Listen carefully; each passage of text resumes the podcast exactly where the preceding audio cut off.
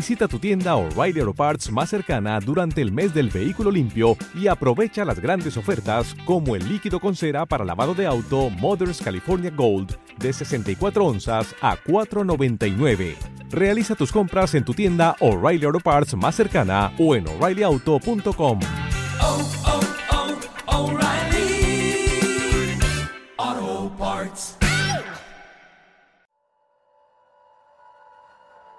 El podcast que estás por escuchar es una producción de DC Timmy Pod Pirates. Se recomiendan audífonos en su reproducción. Bienvenido a Mirada en la Sombra. Soy Joab Samaniego, periodista paranormal. Llevo más de 23 años en la investigación de casos. Algunos me han sorprendido y otros tantos me dejan desconcertado. Apaga la luz y escucha.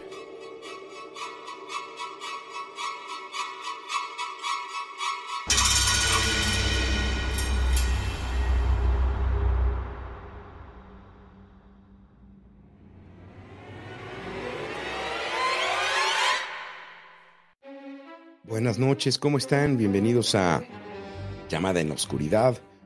Soy Joab Samaniego. Hoy es día 11 de mayo. 11 de mayo y tenemos llamadas magníficas. Saludo como todos los, los días, como todas las emisiones, a todos los miembros del auditorio. Soy Joab Samaniego Bejar.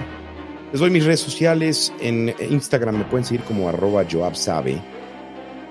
En Instagram me encuentran como arroba Joab Sabe. Al canal en Instagram me encuentran como Mirada en la Sombra. Instagram es arroba Mirada en la Sombra. Y también tenemos Facebook para los que gusten. Ahí publicamos todos los horarios y todo. Es Mirada en la Sombra. Saludo a quienes están presentes en lo que Dani prepara la primera llamada. Eh, ya vemos allá a Ulises, vemos a Firefox, vemos también a Jaciel alias Jessica, vemos a Isela, ya listísima, Janet Durán, Vemos a Joel Gordillo, mi queridísima Rubí, a Sichelle. Si me ayudan a compartir la transmisión también, me ayudan mucho. Eh, va a estar buena la llamada de hoy. Va a estar bueno todo. Aquí vemos buenas vibras para todos. Todos lo- los de la familia ya están por acá. ¿eh? Ya están por acá.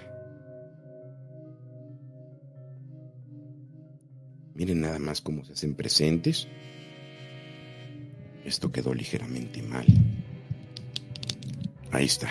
Ahora sí. Ya pueden gozar mi vozarrón como debe ser. Y no olviden su like, dice Ulises, tiene toda la razón. Miren nada más quién está también, Eunice, Sebastián, Noemí,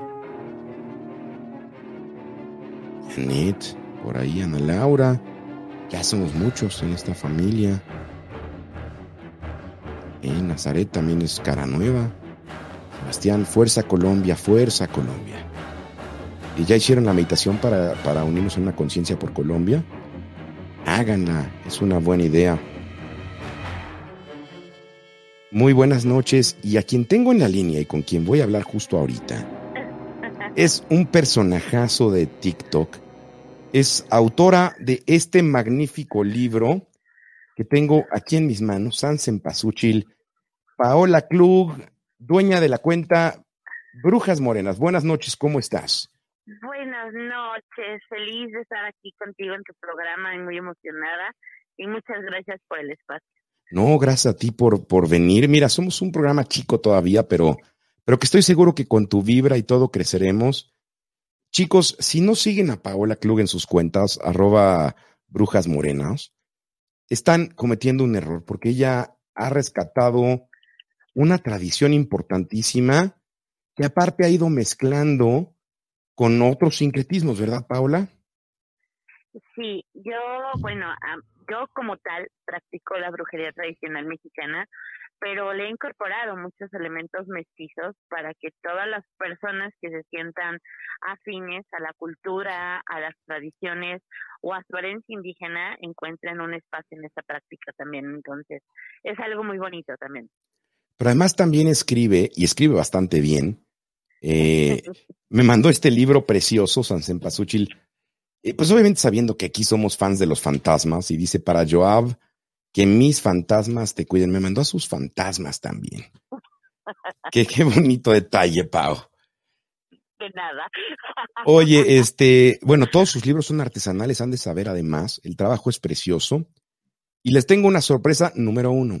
Paola va a ser quien va a presentar mi libro en Guanajuato, probablemente en Celaya y si la logro convencer en Guanajuato, Guanajuato.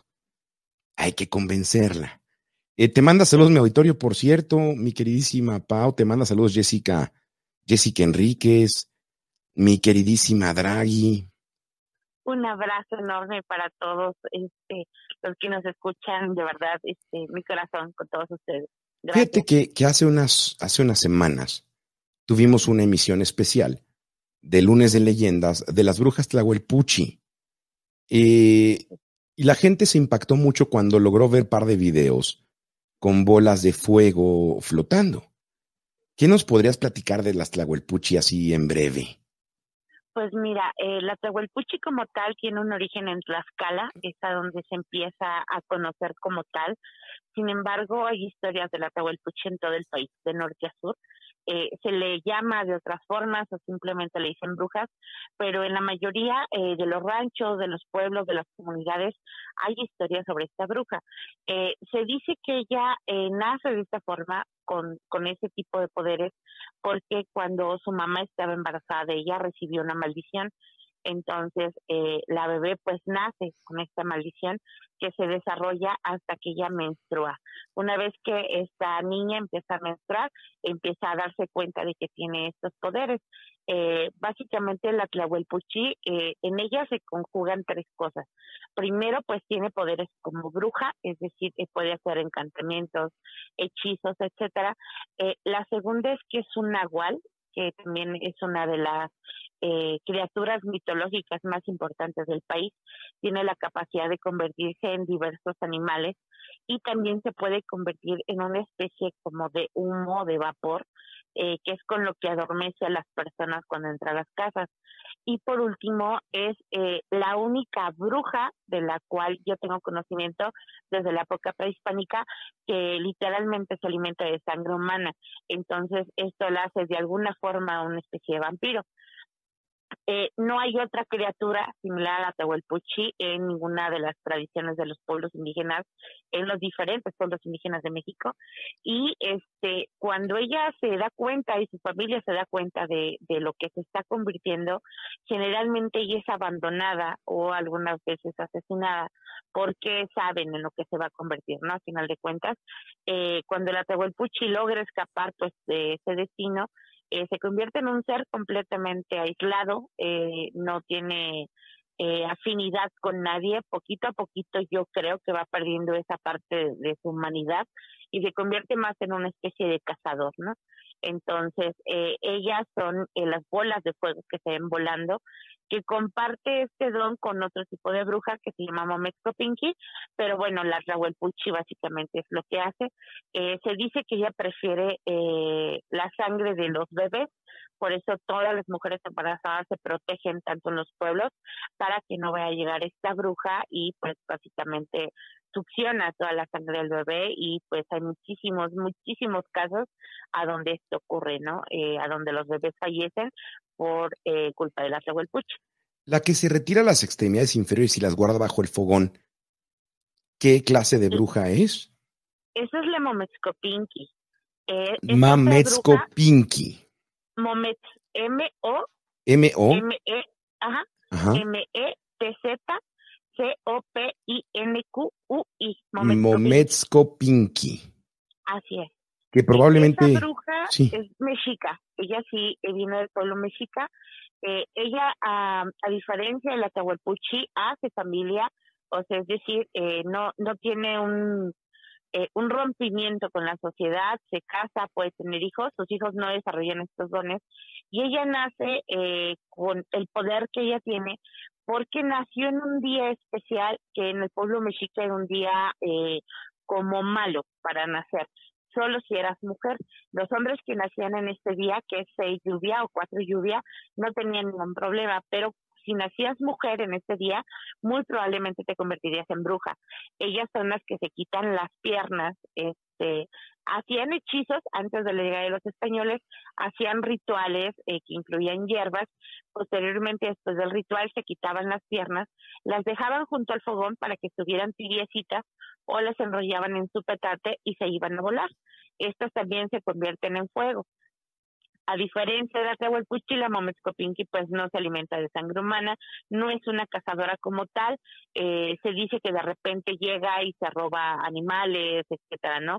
Eh, eh, sus, sus poderes los usa de una forma distinta. Y cuando regresa a casa se vuelve a colocar las piernas y pues tiene su vida normal desde que amanece. Eh, en el caso de la Momescopinki, por ejemplo, hay también muchísimas historias a donde se cuenta que los maridos se dan cuenta eh, de lo que ella hace, o las mamás, o la suegra, y entonces pues ahí empieza, ¿no? Como la cacería de estas brujas, pero en general son, son brujas muy tranquilas. Claro, eh, eh platicábamos en la leyenda, porque fue de un lunes de leyendas, que le servía al marido moronga, que era, supongo, la sangre que le sobraba de lo que cazaba Oye, y, bueno, ahora cuéntanos, porque para seguir la tradición de este programa, nos tienes que compartir un relato paranormal que te haya pasado a ti, mi queridísima Paula Klug, Brujas Morenas. Mira, yo sobre, sobre las Tlahuelpucho, las Momescopín, que en realidad solo me ha tocado una vez, eh, no sé cuál de las dos sería, pero eso me pasaba mucho en la Ciudad de México. Yo vivía en la Magdalena Contreras, muy cerquita de la Jusco. Claro, por los dinamos. Sí, en los dinamos, cada 31 de diciembre sin falta, o sea, grabado, documentado cada año, eh, sube una de estas bolas de fuego cuando va a dar inicio apenas el año nuevo, el nuevo ciclo, sube esta bola de fuego a, lo más alto del cielo, posteriormente sube otra y la primera empieza a avanzar. Eh, al final son tres bolas de fuego que puedes ver clarísimo y que se dirigen eh, al Cerro de la Estrella. Ok. un, cerro súper importante para la cultura mexica. Porque por ahí está la entrada al Mictlán, ¿no? Ahí hay una de las entradas.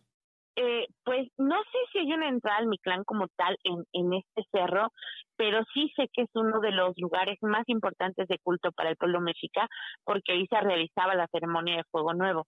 Entonces es, es de tanta importancia como puede ser incluso el Templo Mayor, incluso Teotihuacán, o sea, ese nivel de importancia espiritual tiene para el pueblo mexica.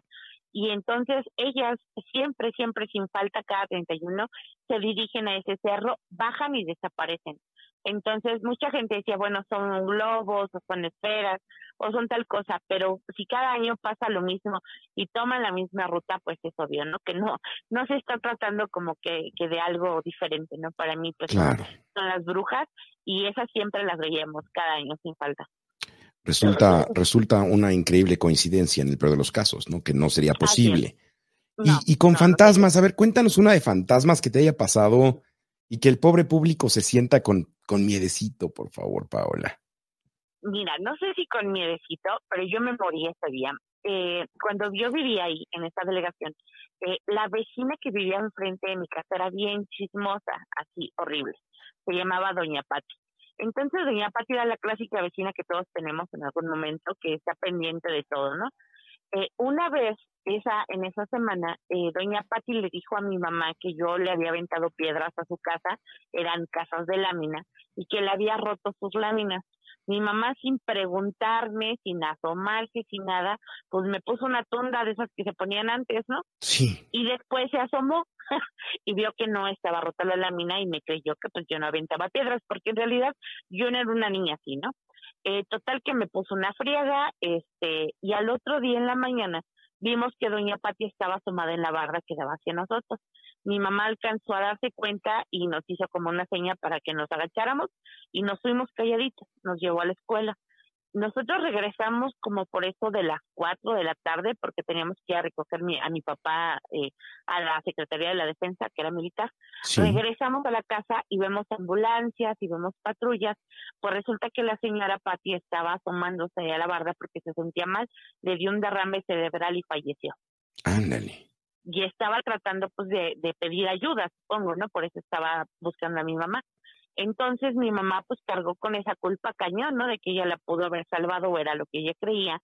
Eh, el chiste es que no pudieron sacar el cuerpo de doña Patti desde su casa porque era un cerro, entonces era muy muy difícil el acceso y sacaron el cuerpo por nuestra casa, la brincaron por la barda, la sacaron por nuestra casa, mi mamá la fue a cambiar, ya sabes, ¿no? El proceso. Sí. Eh, esa misma noche eh, se da el velorio y yo eh, dormía pues en mi cuarto normal. Mi cuarto era un cuarto grande que daba una puerta hacia al pasillo que daba a la sala y otro al vestidor a donde estaba mi baño. Eh, de repente pues yo me acuesto normal, tranquila, porque a mí por la verdad la señora me caía regorda ni me importaba que estuviera muerto, siendo honesta, eh, y, y de repente me acuesto en la cama y empiezo a ver como que salen lucecitas de mi cuerpo.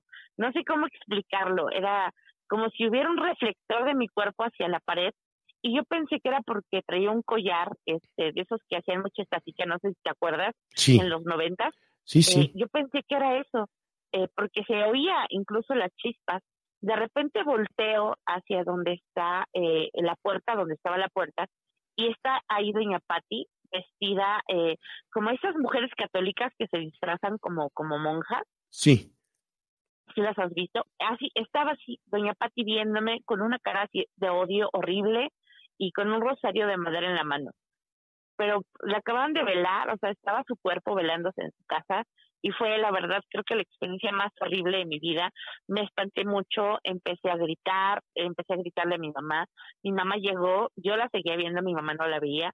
Me tuvo que agarrar a cachetadas, pero decía que tenía el cabello parado y fueron como tres o cuatro noches igual hasta que tuvieron que llevar a un cura exiliado de la Iglesia Católica que hacía exorcismos para sacar ahí el espíritu de Doña Pati de la casa, porque sí se puso súper cañón todo. Claro. Esa es la experiencia con fantasmas más horribles que he tenido en mi vida. Qué buena está. Y aparte tiene mucho sustento. Eh, voy a aprovechar para hacerme un autocomercial, mi querida Paola.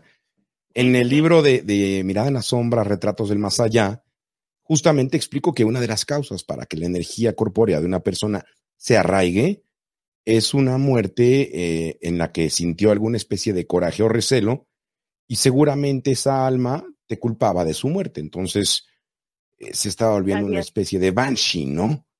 Sí, sí, sí. Este, pero bueno, pues la sacaron. Paola Preciosa, te queremos mucho en este canal. Eh, toda la, la comunidad de Mirada en la Sombra, porque para mí no son followers, son familia. Te adoramos y yo en lo personal te agradezco mucho que el día que hice el llamado para la meditación grupal por la conciencia de Colombia, te sumaste de inmediato y tienes un lugar súper importante en mi corazón, Paola Preciosa. Muchas gracias, yo igualmente y pues yo aquí feliz de estar con ustedes hoy. Ya nos veremos en Querétaro y te voy a despedir como siempre, con mucho amor. Despido a todas las personas que llaman aquí. ¿Qué- ¿Quieres saber cómo es? ¿Perdón? ¿Quieres saber cómo es la despedida de mirada en la sombra? Sí, por favor. Te digo buenas noches, que duermas bien y que descanses en paz. Les mando un abrazo grande y muchas gracias por todo y les deseo una noche bonita y sin fantasmas hoy. Una noche bonita y sin fantasmas. Bueno, a mí todavía me quedan como cuatro historias. Paola Klug, Brujas Morenas, esta magnífica cuenta de TikTok, eh, de Instagram y esta gran bruja tradicional mexicana que tiene muchísimos libros que seguir. Mucha luz para ti. Igualmente, yo muchos besos. Bye bye. Bye, bye. Pues ahí está, ya, ya la escucharon a la gran Paola. Eh, gran historia que nos contó. Eh, ahí están los comentarios, ya los vieron en pantalla. Y vámonos con la siguiente llamada, Dani, por favor. Eh, a los amigos de la NAFRE Querétaro, invitarlos. Vamos a estar también en Querétaro, probablemente hacia finales de junio, para presentar el libro en un lugar que se llama 90 Café. 90 Café, que está por la Plaza de Toros. Ahí vamos a estar presentando en uno de los eventos el libro. Seguramente haya más. Eh, y bueno, pues si ustedes tienen algún centro esotérico o algo, también podemos ir a presentar el libro ahí si gustan, hacer una serie de eventos. Pues, pues fuerte este relato de mi queridísima Paola Klug, Brujas Morenas. Eh, si pierden sus, en- sus extremidades, preguntaban, las brujas eh, no podrán volver a su forma corpórea. Eh, ya lo habíamos explicado en el en vivo de brujas, en, en el lunes de leyendas, pero ya no quise quitarle el tiempo a, a Pau. Buenas noches, ¿con quién tengo el susto de hablar? Jessica, ¿será que se puede aproximar un poco más el teléfono a la boca? No se escucha bien. Ya. Jessica, ¿qué tal? ¿Cómo estamos? Buenas noches. ¿De dónde nos llamas? De la Ciudad de México. Jessica, de Ciudad de México. Jessica, adelante con tu historia, espántanos. Ok. Pues fue hace ya como unos 16 años, cuando todavía vivíamos en casa de mi abuela. Desde hace mucho tiempo mi abuela nos había dicho que en su casa pues se espantaban, pero pues por cuestiones del destino tuvimos que regresar. Entonces, esa vez, recuerdo que mi abuela se fue a visitar a su familia en Estados Unidos y nos quedamos solos con mi mamá en su casa y con mi papá también. Sí, te estamos Y- escuchando, ¿eh? Y pues resulta que en el patio veíamos constantemente pues gente pasar. O- pero la casa es grande y estábamos completamente solos. Sí.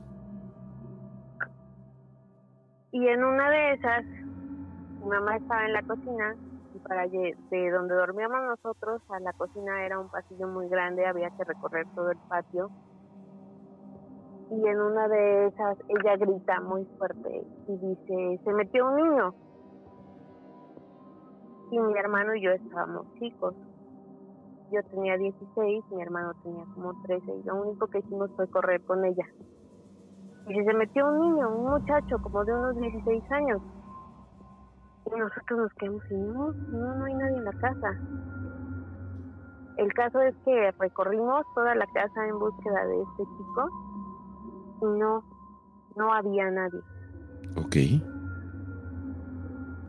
Un fantasma. Pasaron, ajá, literalmente pasaron unos cinco minutos y mi mamá se quedó pensando y dice, no, esto no puede ser posible porque lo vi, lo vi completamente, decía, así como los estoy viendo ustedes, así lo vi a él. Dice, pero eso se me hace raro porque, pues sí, su ropa era rara. Sí. Nosotros no- nos le quedamos viendo y dice, ¿saben qué? Vamos a echar agua bendita en la casa. Y toma mi mamá su agua bendita y comienza a rezar en la casa y comienza a aventar el agua. Ok. Y llegando a lo que es el área del comedor y la sala, mi mamá avienta el agua bendita exactamente ahí y los focos revientan. Wow. Sí, sí, Y el chispazo de nos hizo- energía. Sí, se nos hizo muy, muy raro porque dijimos, ok, si las luces estuvieran prendidas, pues sí sería lógico que se hubiera roto el vidrio por porque el agua estaba fría y los focos calientes, pero no, las luces estaban apagadas cuando eso sucedió. Claro. Mi mamá, mi hermano y yo salimos corriendo de ahí y se queda mi mamá pensando y dice, ay, no hay, como tratando de calmarnos a mí y a mi hermano, dice, no hay que temer. Este, no pasó nada, probablemente la luz sí estaba prendida. Yo me le quedé viendo y dije, no, no es cierto, no estaba prendida, pero pues mi hermano estaba más chico y sí lo veía bastante asustado. Sí, claro, la perspectiva escéptica para calmar a todos. Ajá. Y me dice mi mamá, hija, ve y levanta los vidrios del, de los focos. Agarra una escoba y bárrelos y limpia ahí este, el comedor. Sí. Y para empezar yo dije, pero ¿por qué yo? Si yo también tengo miedo. Me dice, no, yo me tengo que quedar con tu hermano porque tu hermano está muy asustado. Tú ve, tú no tienes por qué tener miedo. No te va a pasar nada. Ten fe en Dios, mi familia es muy católica. Me dice, no te va a pasar nada. Bueno, pues ya con todos los nervios y el miedo del mundo, agarro una escoba, un recogedor y un trapo y me voy. Y entre mí iba pensando, por favor, no quiero ver nada. Por favor, que no vea nada. Por favor, que no sea nada. Y justamente cuando estoy por entrar al pasillo que da al comedor, lo veo. Lo veo en una esquina y sí es exactamente como mi mamá lo había descrito. Un muchacho de unos 16, 17 años, de tez clara y con una ropa así un tanto extraña. Lo Sí. veo, él me ve, pero camina y se sigue como si nada. Sí. No, yo me quedé completamente blanca del susto. No pude correr, no pude ni siquiera gritar. Simplemente me le quedé viendo y lo vi pasar. Pues Y es él que me no es vio. para menos, ¿no? Sí. Y él me vio porque recuerdo que sus ojos se fijaron en mí y me vieron.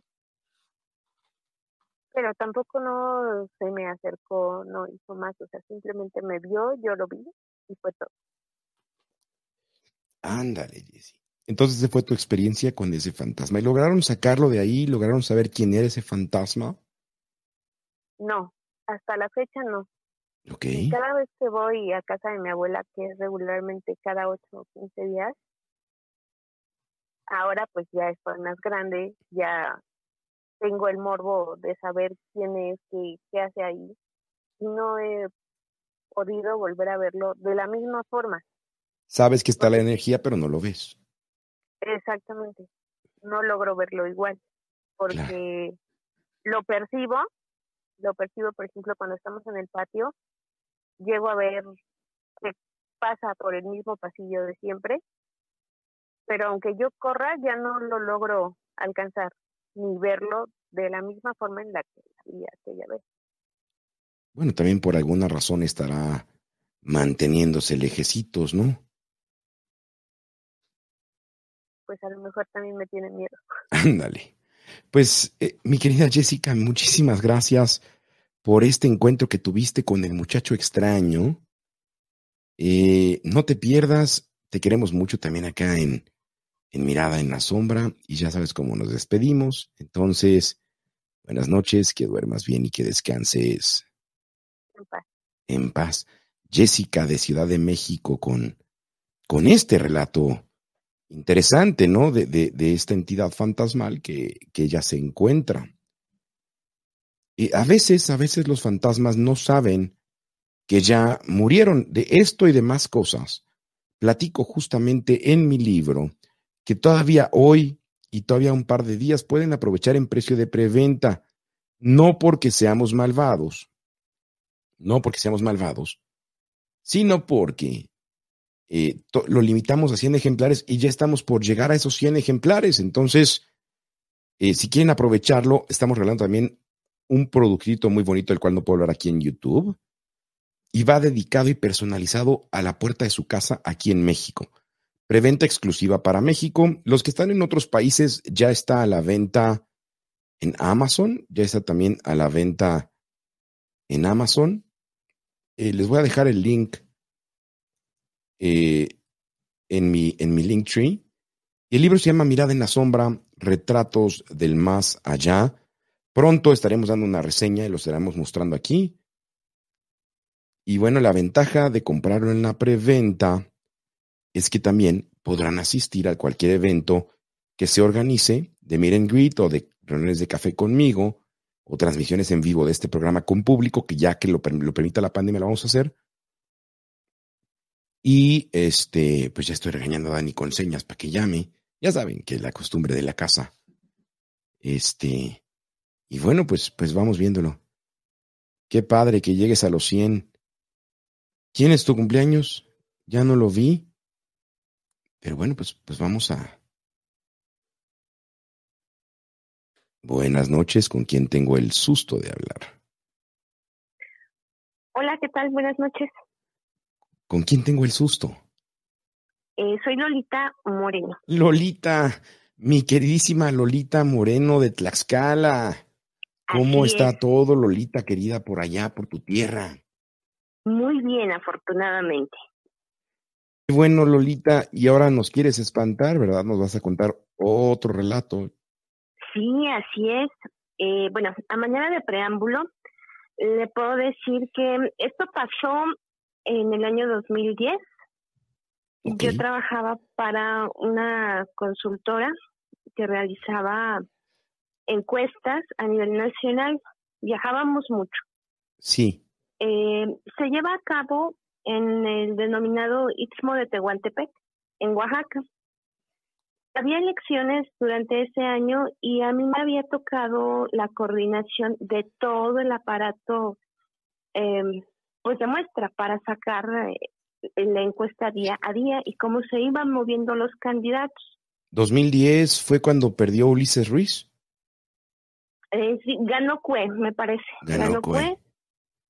Y bueno, eh, pues estaban bien, la, la tendencia, íbamos con muy, muy buena tendencia. Era la primera vez que a mí me, me asignaban un estado como responsable, ¿no? Y obviamente, pues todo lo que conllevaba era mucha responsabilidad. Sí. Eh, ¿Qué pasa? Nosotros cada semana entregábamos resultados, pero había ciertos días específicos, como viernes y sábado, en que los capturistas necesitaban la información por hora Ok. para que ellos pudieran actualizar. Sí, en un prácticamente minuto a minuto, por así decirlo. Sí, la fotografía del momento. Sí. Entonces, pues bueno, eh, sucede un viernes esto y sale mi equipo, yo era responsable de 120 personas y pues les distribuía el trabajo, trabajábamos en promedio entre de 8 a 12 horas, dependiendo también eh, pues el desplace de la gente, los puntos que se tenían que, que llevar a cabo el estudio. Mm, y obviamente al entregar el trabajo, entrego ya lo más lejano y pues bueno, salían en algunas ocasiones camionetas, en otras era la gente sola, pero pues bueno, siempre tenías como gente que ya tenía más experiencia. En un carro en especial eh, viajaban cinco chicos, cuatro chicos, cuatro hombres y, y una chica. Los cinco con distintas creencias religiosas, por así decirlo, y pues les entrego la, última muestra. Les dije, ¿saben que ustedes son el equipo más adelantado? No van a tener ningún problema. Llevan para el día de hoy 50 encuestas. O sea, técnicamente, si se hubieran hecho las encuestas en las 12 horas, era como pues cuatro encuestas por hora, ¿no? O sea, tenían perfectamente el tiempo. Además de que era uno de los equipos más adelantados. Con la aprobación verificada de Rocket Mortgage, pude mandar como una jefa en la negociación de la compra de la casa de mis sueños. Si busca ser la que mande en las negociaciones, Rocket puede. Llama al 800-969-8611 o entra a rocketmortgage.com diagonal ES. Rocket. Aprobación verificada basada en el análisis de la información financiera individual, la valoración y el informe del título hecho por el evaluador de riesgos. Se aplican condiciones. Empresa hipotecaria igualitaria. Autorizada en los 50 estados. NMLS consumeraccess.org número 3030. Visita tu tienda O'Reilly Auto Parts más cercana durante el mes del vehículo limpio y aprovecha las grandes ofertas como el líquido con cera para lavado de auto Mothers California Gold de 64 onzas a 4.99. Realiza tus compras en tu tienda O'Reilly Auto Parts más cercana o en o'ReillyAuto.com.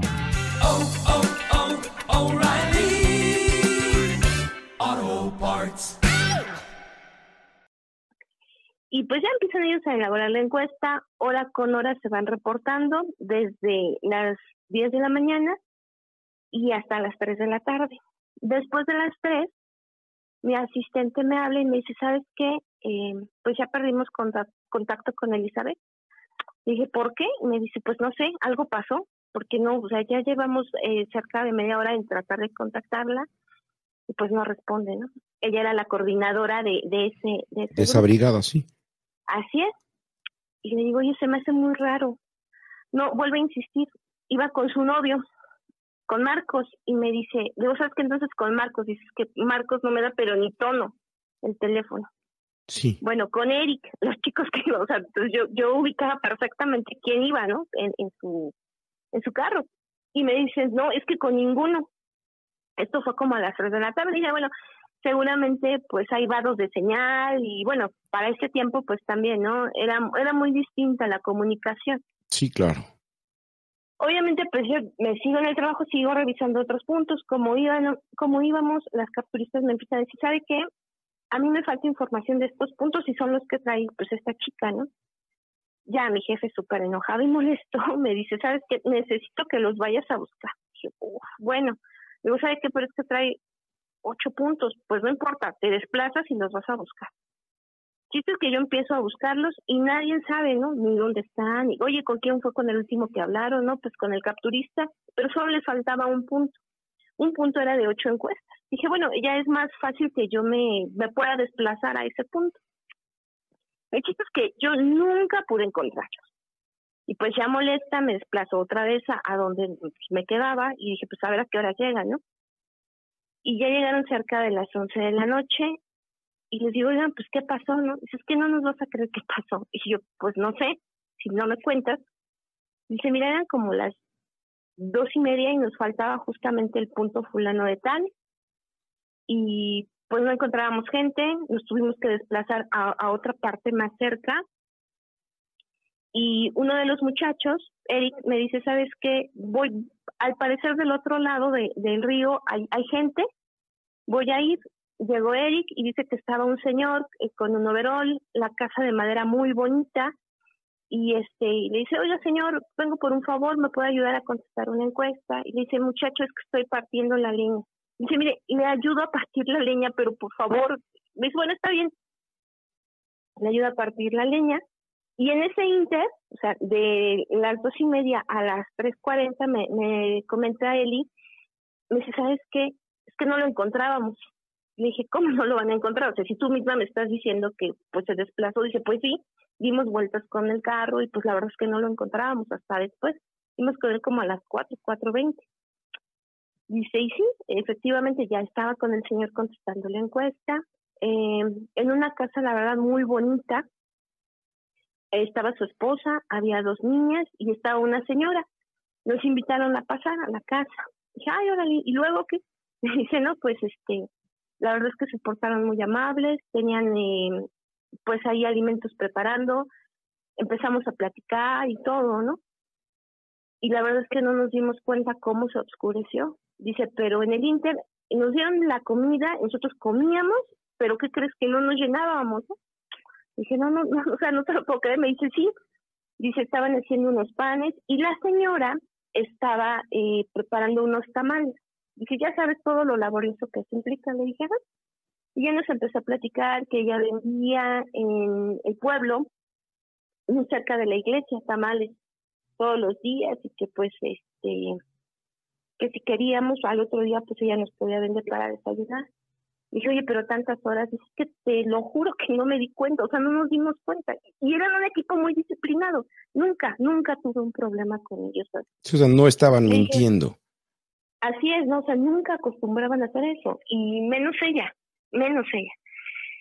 Le dije, ok, ¿qué pasó? Dice, pues las niñas jugaban, este, me, preguntaron cómo me llamaba, ya les dije que pues Elizabeth, y este, y jugaban, y empezamos a platicar de otras cosas. La señora más grande se acerca conmigo dice y me dice, oye, ¿por qué tú no crees en Dios, no?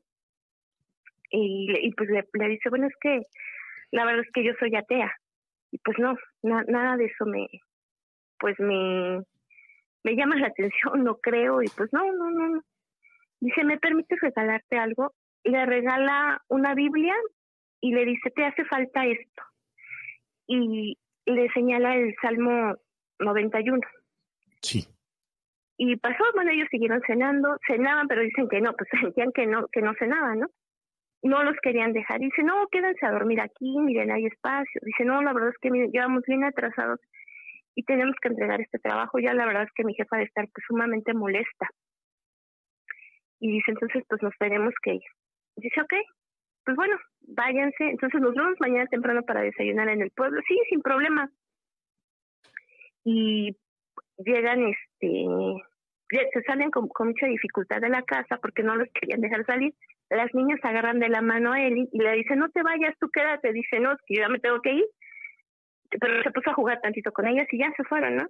Este, ya no, se salen de la casa, ya no voltean y llegan hasta donde yo me hospedaba en este caso dice, ¿sabes qué es que pasó esto? Pues ya se disculpa, ¿no? Yo muy molesta, obviamente. Pues no era posible. ¿Cuántas horas se habían perdido, no? Y pues no, no, no era posible porque teníamos una, una, pues una línea que seguir. A mí me interesaba que la captura de las encuestas quedara. Entonces me dice, sí, ahorita les empezamos a dictar. Le dije, sí, pero aquí enfrente de mí. Y pues ya les empiezo a dictar sus 50 eh, puntos, las encuestas y todo. Y ya, Para esto ellos se desplazan al hotel donde se hospedaban y le dicen al señor, dice, oye, nos pasó algo bien raro. ¿Qué pasó? Dice, no, pues es que fuimos por acá, por acá, y ya les platico. Dice, no, es que no puede ser posible lo que ustedes me están contando. Dice, ¿por qué no? Ya era un señor de, pues como de 70 años, para, esa, para ese año que, que, le estoy platicando, ¿no? Dice, es que no puede ser. Dice, dice, sí, pues así, así nos pasó. Dice, lo que pasa es que esa señora sí existió y ellos sí existieron. Era mi comadre. Dice, ¿cómo que era su comadre? Dice, pues sí, hace cerca de 40 años fallecieron quemados. Wow. Y le dice, no, pues si nosotros acabamos de platicar con ellos, ¿no? Y, y, y le habla a los jóvenes y, y, a su novio, ¿no? Le dice, oye, a ver, platique. Dice, sí, así como me lo narran, son ellos, dice, pero la casa sí existe, la casa está deshabitada, este, no hay ningún familiar ni nadie que habite la casa, incluso hasta tiene madera porque, o sea, palos de madera atravesados porque nadie puede entrar a esa casa. Sí está trancada, pues. Sí, sí, o sea, nada, no hay nada. no, puede ser lo que ustedes me están diciendo. Dice, sí, es que se lo juro que sí. Y me habla, ¿no? Y me dice, oye, es que me dicen esto. Le dije, mira, mañana vas y te vas a dar cuenta que no, seguramente algo pasó, ustedes algo, algo hicieron, o sea, no, no, no, no me explico, ¿no? En ese momento. Sí. Y ya, ¿no? Ellos se acostan a dormir. Para esto llegaron como al hotel como a las dos, doce y media, doce cuarenta. Y ya, dicen, eran como las dos de la mañana, o sea, durmiendo, y me tocan la puerta de, de la habitación. Dice, y ¿sabes qué? Me decían, Eli, sal a jugar. O sea, eran las voces de las niñas con las que había jugado. Sí, sí, la energía la estaban buscando, wow. ¿No? Sal a jugar, sal a jugar. Y despierta, o sea, obviamente le, le habla Marcos y le dice, oye, ¿qué onda? Dice, ¿estás oyendo? Dice, que yo no escucho nada. Dice, sí están tocando mi puerta, por favor, ven a mi cuarto. Dice, porque está tocando, están tocando mi puerta. Y dicen que salga a jugar. Obviamente no voy a salir, ¿no? Son las niñas. Entonces, pues ya me vuelve a hablar a esa hora. Y le dije, es que no puede ser posible, ya duérmete. o sea, no, no, no. Ya la verdad que ha sido un día muy complicado, ya, o sea, ya. Mañana temprano vas y, y te vas a cerciorar que efectivamente no es cierto. Y pues ahí van al otro día. Y otra vez desde la casa me, me hablan y me dicen, ¿sabes qué? La casa está en ruinas. O sea, no hay nada, no hay ni rastro de que hubiéramos estado nosotros aquí allá. ¿Cómo es posible eso? Me dice, no. Le digo, ¿sabes qué? Yo tengo tus encuestas. Le digo, espérame, ahorita las voy a checar. Me bajo de la unidad, la checo. Y para mi sorpresa, esa, esa encuesta estaba en blanco yo la había visto la noche anterior llena, o sea, yo la vi, nadie pudo borrar nada. Sí, sí, sí, sí. Porque estaba en mi poder, ¿no? Entonces era mi, pues, mi autoridad y dije, no, no, no puede ser. O sea, ni un, ni, un rasgo de un borrón, de una manipulación como tal, ¿no? Fíjate, Lolita, está escribiendo Fernando Monroy y está poniendo que esa historia se la contó a él una amiga de Juchitán, Oaxaca. O sea que el caso debe haber sido muy sonado. Entonces, pues no imagínense, ¿no? Era así tremendo y yo dije, no, por favor, y todavía lo, que me falta es estar en Oaxaca y ellos igual, y ellos, no, ya no, ya no. Entonces vamos a recapitular, la boleta estaba vacía, la casa en ruinas. Sí. ¿La familia había muerto 30 años atrás? 30, 40 años atrás. Ok. Y, y sí, o sea, estaba todo tal como ellos los habían conocido, pero les había llamado algo la atención, ¿no? Y dice, bueno, es que la señora nos dijo que vendía este producto y, y el señor afirmaba, ¿no? El, pues el dueño de, de, de, de ese lugar decía, es que sí, mi comadre efectivamente vendía tamales y efectivamente era muy muy servicial y era muy hogareña y o sea todo empalmaba sabes todo Sí, sí, sí, sí. No puede ser, la encuesta vacía, yo no lo puedo creer. O sea, si no lo hubiera visto la noche anterior, que estaba, pues estaba llena, y todo no lo hubiera creído. Para esto pasa una semana después, bueno, unos días, no una semana exactamente, unos días, y llegamos a la ciudad de, a la Ciudad de México, y entre las maletas y todo, me habla, me habla él y me dice, jefa, quiero que vengas a ver algo. Y yo, ¿qué pasó? Ven a ver algo. Y me saca de la cajuela la Biblia. Y me dice, esta fue la Biblia que me regalaron. Wow. Y este es el salmo que me dijo que yo tenía que leer para que pues dejara de decir que era atea. Y así de, ¿cómo crees? O sea, yo la vi, me la, me la mostró y se quedó con ella, ¿no? Al final. Pero, pues sí, ya fue como más así de, ay, todo lo que había pasado y todavía me muestra. Y, y la encontró, o sea, efectivamente salimos de la casa, yo echo la, la Biblia a la cajuela junto con la información, junto con las muestras, y lo único que saqué esa noche, dice, pues fueron las secuestros que, que, te capturaron y que te mostré. Qué gran relato nos acaba de contar Lolita. Lástima, porque quiero suponer que por los tiempos ya no tenemos la fotografía, pero qué no, buena. Ni la foto, pero sí, los amigos existen, entonces. No, pues, pues qué interesante, ¿eh? Ay, Lolita, pues ahora sí, te felicito. Yo creo que es eh, de los mejores casos que me he encontrado. Te despido y ahorita les voy a dar la explicación porque me la están pidiendo. Buenas noches, que duermas bien y que descanses. En paz. En paz. Bueno, varios y varias de ustedes ya están preguntando cómo es que pasa eso. Eh, hay dos o tres relatos en todos mis años de investigador paranormal, dos o tres relatos en los que coincide el punto de que una casa se vuelva como un portal en el tiempo hacia otra dimensión. Eh, hay dos tipos de teorías. La primera es que efectivamente los fantasmas podrían abrir un puente hacia otro momento histórico. Sin embargo, la más probable es que se trate de una posesión masiva. Es decir, el espíritu del fantasma, y de esto hablo justamente en una parte de mirada en la sombra retratos del más allá. El espíritu de cierta manera toma posesión del cuerpo de las personas y toma esa conciencia y evidentemente quieren nutrirse de la energía de las personas. Lo que los fantasmas buscan en la mayoría de los casos es redención. Bueno, no les voy a contar más, eso viene en el libro. Pero hay otro caso parecido del 68 que le tocó a mi papá, a mi difunto padre, en donde después del bazucazo en San Ildefonso, después de que tiraran los soldados la puerta de la prepa 1, ellos salieron corriendo eh, mi papá iba en preparatoria, pero era parte, de, se, se llevaba mucho con los líderes del movimiento.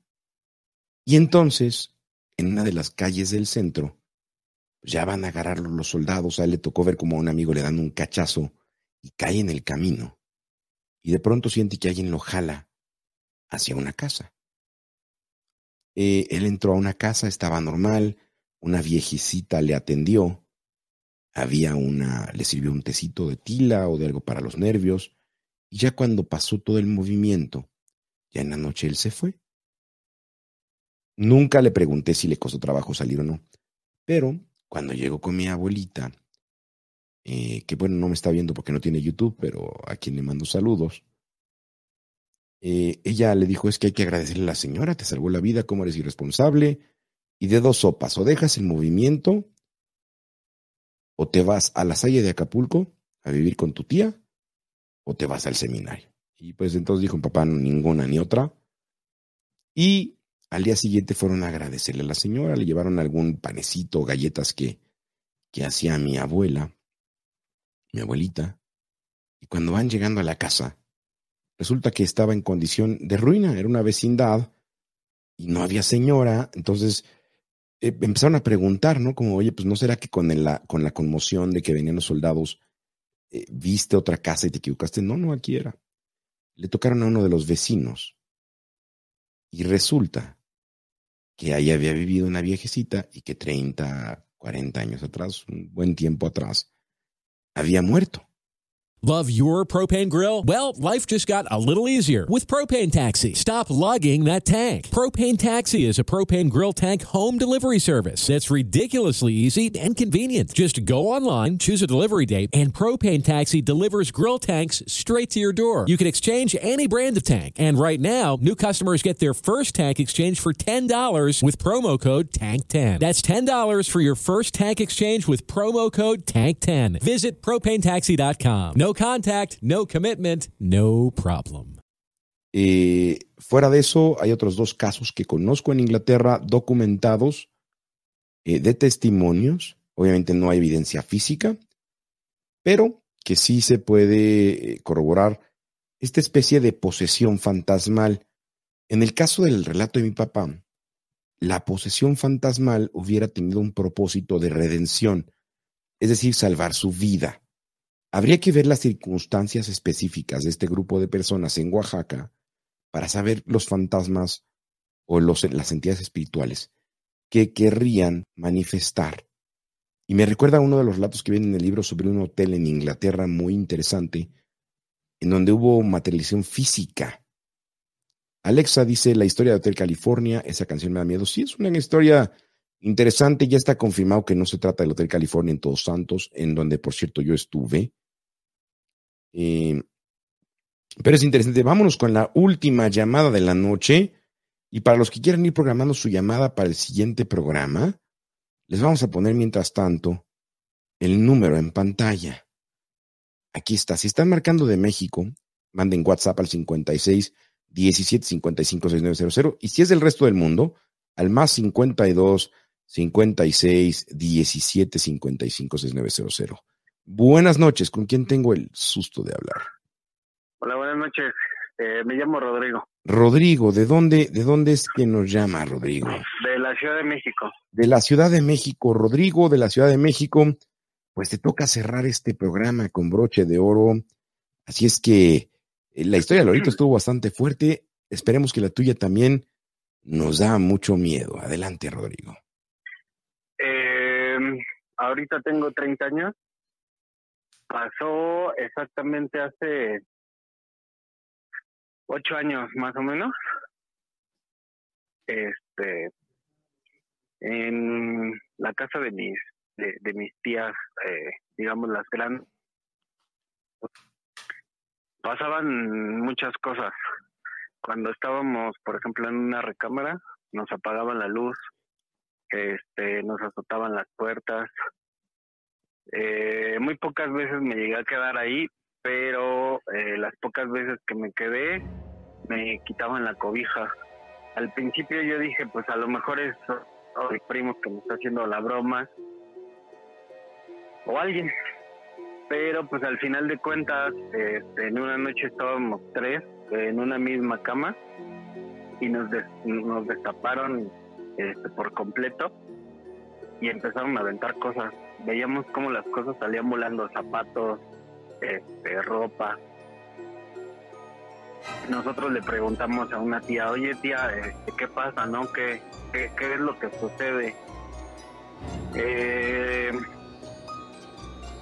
pues nunca nos supo decir, solamente nos dijo que esa casa donde ellas vivían se las dejaron sus abuelos. Ellos en ese entonces eran curanderos de la revolución y les daban eh, comida a los revolucionarios. Ese, esa casa está ubicada eh, por la villa y es paso de, bueno, fue paso de, para haciendas, para, para eh, digamos, paso revolucionario importante. Sí.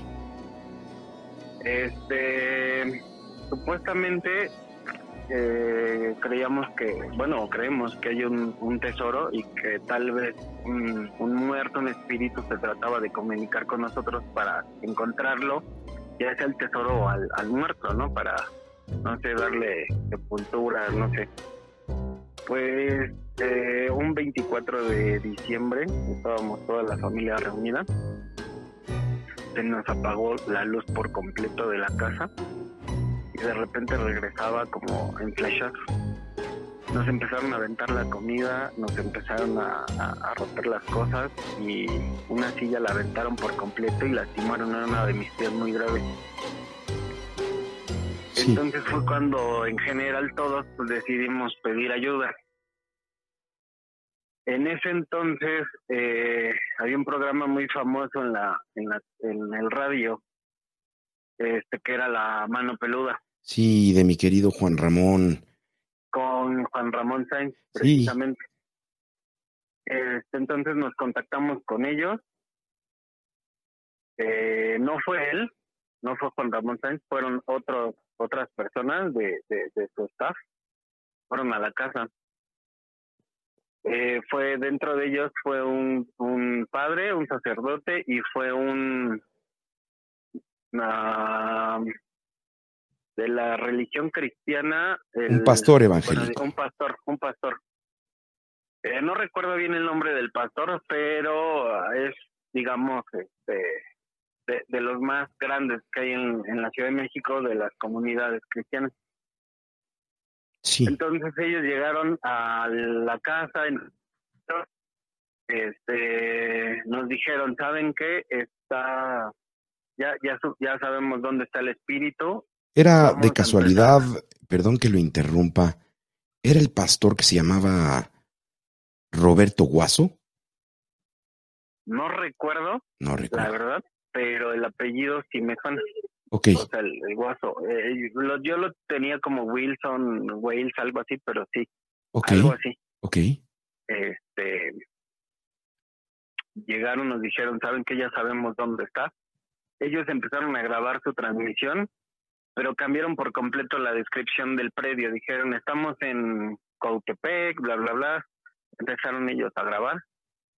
Este, cuando ellos eh, empiezan a grabar y empiezan a decirnos este, qué teníamos que hacer, nos dieron siete oraciones para que leyéramos todos, todos, todos nos dijeron que formáramos un círculo. Eso fue exactamente en el comedor.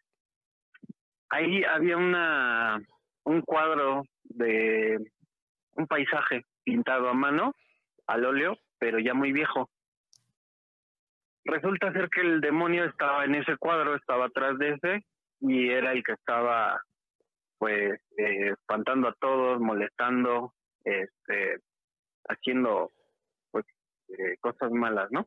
Ok, Nos formamos en un círculo, ellos estaban en medio, empezamos a rezar. Sentimos el aire súper fuerte, pero súper fuerte, como si hubiera una tormenta, pero las ventanas estaban totalmente cerradas. Eh, nos empezaron a arañar, a patear. Y yo sentí como me pegaban en el pecho, como si me dieran patadas. Obviamente jamás vimos a nadie ni a nada nos dijeron que pasara lo que pasara, no dejáramos de rezar. sí, Eh, cuando ya íbamos a acabar, se escuchó una voz eh, muy demoníaca, muy, muy fea. Nunca he escuchado un tono de voz así. Este, dirigiéndose al pastor, le dijeron, le, le dijo, eh, yo ya había hablado contigo antes, este, te dije que me dejaras en paz y no entiendes eh, el próximo eres tú. Cuando escuchamos eso, todos nos, no- nos pusimos de lado de la piel, con la piel súper chinita, estábamos muy sacados de onda. sí, Eh, a los dos minutos de que pasó eso, eh, escuchamos un estallido muy fuerte, como si hubiera sido, como si un boiler hubiera explotado. Este, Cuando salimos a- hacia el hacia el zaguán, el zaguán de dentro de la casa hacia afuera parecía como si lo hubiera chocado un carro, así se veía. sí. Y eh, las láminas estaban marcadas como un rostro demoníaco y cruces invertidas. Wow. Este, pues, todos nos quedamos así helados, ¿no? Era una experiencia que nunca habíamos vivido y menos algo tan fuerte, ¿no? Rodrigo, ¿no tomaron fotografías de, de esas puertas? Sí, de hecho eh, tenemos las fotografías, tenemos este, un pequeño video, Ok. eh, pero las fotos sí las tenemos. No sé si, si quisieras compartirnoslas del- desde, desde el número que está mandando Dani para explicarlas en las redes. Y, y bueno, yo me comprometería a ir otra vez porque fíjate, si fue, eh, digo, perdóname que te interrumpa, Sí, claro. pero con esta narrativa, eh, si esta entidad le dijo eso y fue el pastor Ru- eh, Roberto Guaso, te tengo una mala noticia. Roberto Guaso ya falleció y falleció víctima del presunto ataque del caso Josué, igual que Juan Ramón. Eh, lo interesante es que yo tengo pruebas de que el caso Josué es falso, pero puede ser que el pastor y que el equipo en realidad hubieran muerto víctima de esta situación en tu casa, Rodrigo, lo cual sería verdaderamente interesante y relevante para, para cambiar y esclarecer la muerte de mi querido amigo Juan Ramón. ¿Cómo ves? Sí, excelente, está muy bien. Entonces, pues bueno, eh, yo sí me comprometo a que iríamos con el equipo de investigación eh, a tomar nota de todo esto, mi querido Rodrigo. Claro, sí. Eh, bueno, de hecho, ese, ese mismo día, eh, más bien ya era tarde de noche, porque ellos empezaron muy temprano y ya fue tarde de noche cuando se acabó todo. Nos dijeron que quitáramos este, el zaguán y que lo destruyeran, que lo cortaran en pedazos Sí, y que lo llevaran al cierro para que lo, lo, lo colaran, lo, lo destruyeran, lo reciclaran, no sé, que no se quedara el zaguán como sí, tal. esa energía ahí, claro. porque era, aparte de la energía, eh, podía ser como un portal, fue lo que nos comentaron.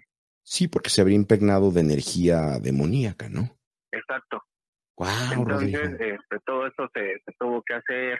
En la noche estábamos consiguiendo ceguetas y todo para tratar de quitarlo.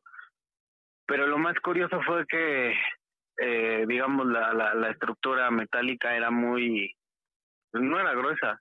Entonces nos llevamos fácil como unas 20 ceguetas para quitar varios pedazos que, que era lo que realmente sostenía la, la reja. Costó demasiado trabajo el quitarla. Tuvimos como unas tres horas tratando de quitarla. La energía que quedó en ese zaguán fue Sí. literalmente infernal.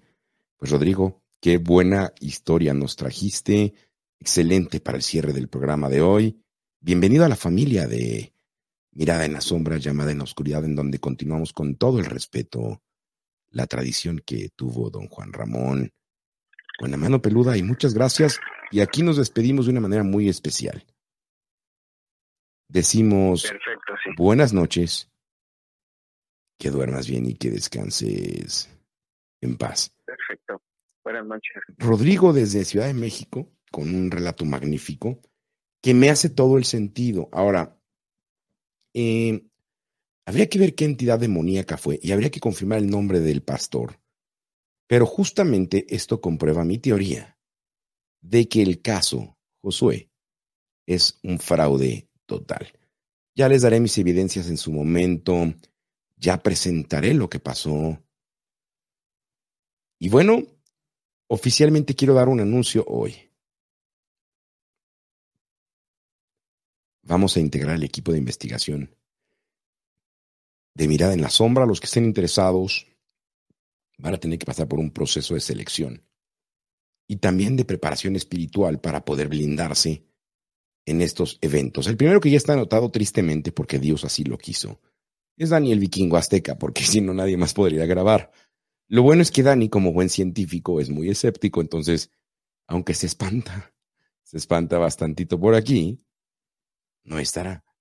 El segundo perfil que ya tengo es Fernando Monroy. El ya de antemano está porque tiene una conciencia espiritual y ya está formándose como cabalista.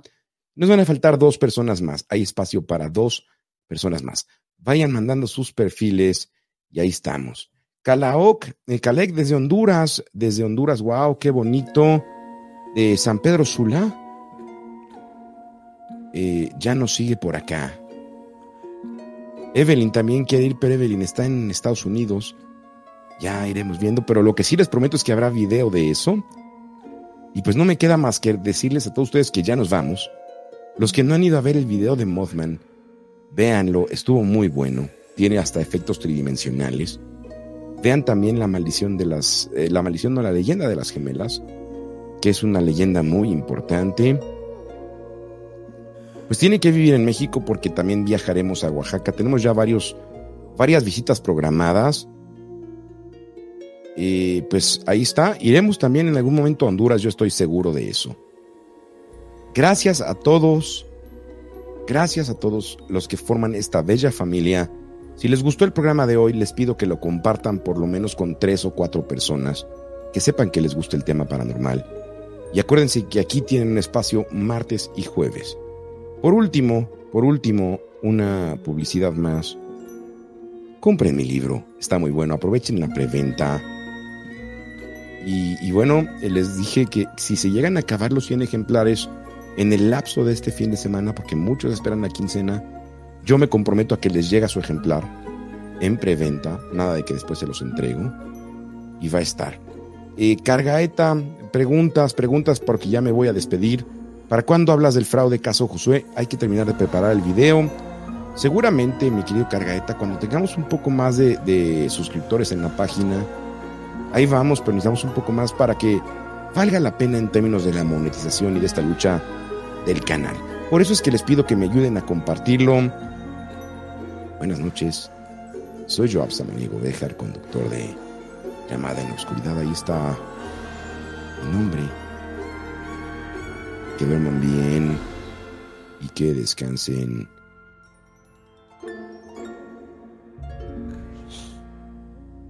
En paz.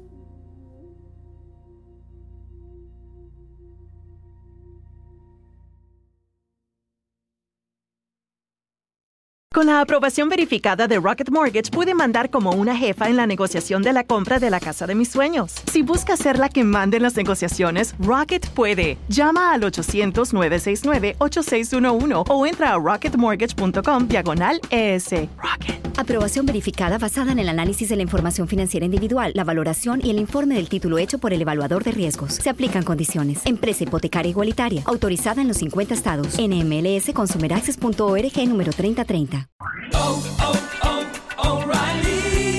¿Necesitas cambiarle el aceite a tu vehículo? Visita O'Reilly Auto Parts y llévate 5 cuartos de aceite 100% sintético Mobile One por $28.95. Nuestros expertos se asegurarán que tengas todo lo que necesitas, como embudo, bandeja de drenaje, toallas de taller y más. Visita O'Reilly Auto Parts hoy mismo.